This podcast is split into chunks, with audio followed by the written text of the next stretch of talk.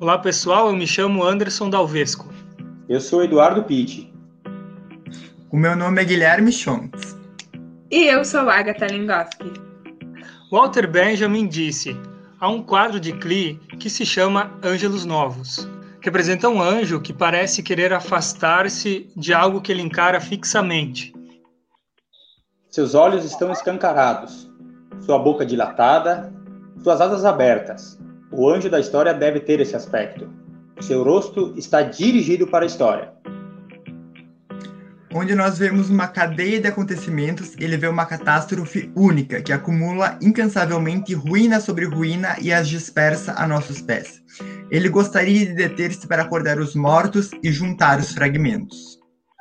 Mas uma tempestade sopra do paraíso e prende-se em suas asas com tanta força que ele não pode mais fechá-las. Essa tempestade o impele irresistivelmente para o futuro, ao qual ele vira as costas enquanto o amontoado de ruínas cresce até o céu. Essa tempestade é chamada progresso.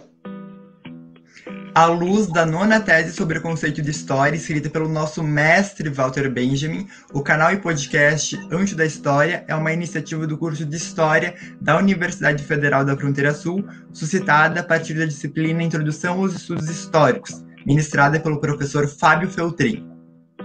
Nesta primeira temporada, pretendemos estabelecer debates sobre os sentidos de se ensinar e pesquisar história, desde o ponto de vista das investigações conduzidas pelos convidados.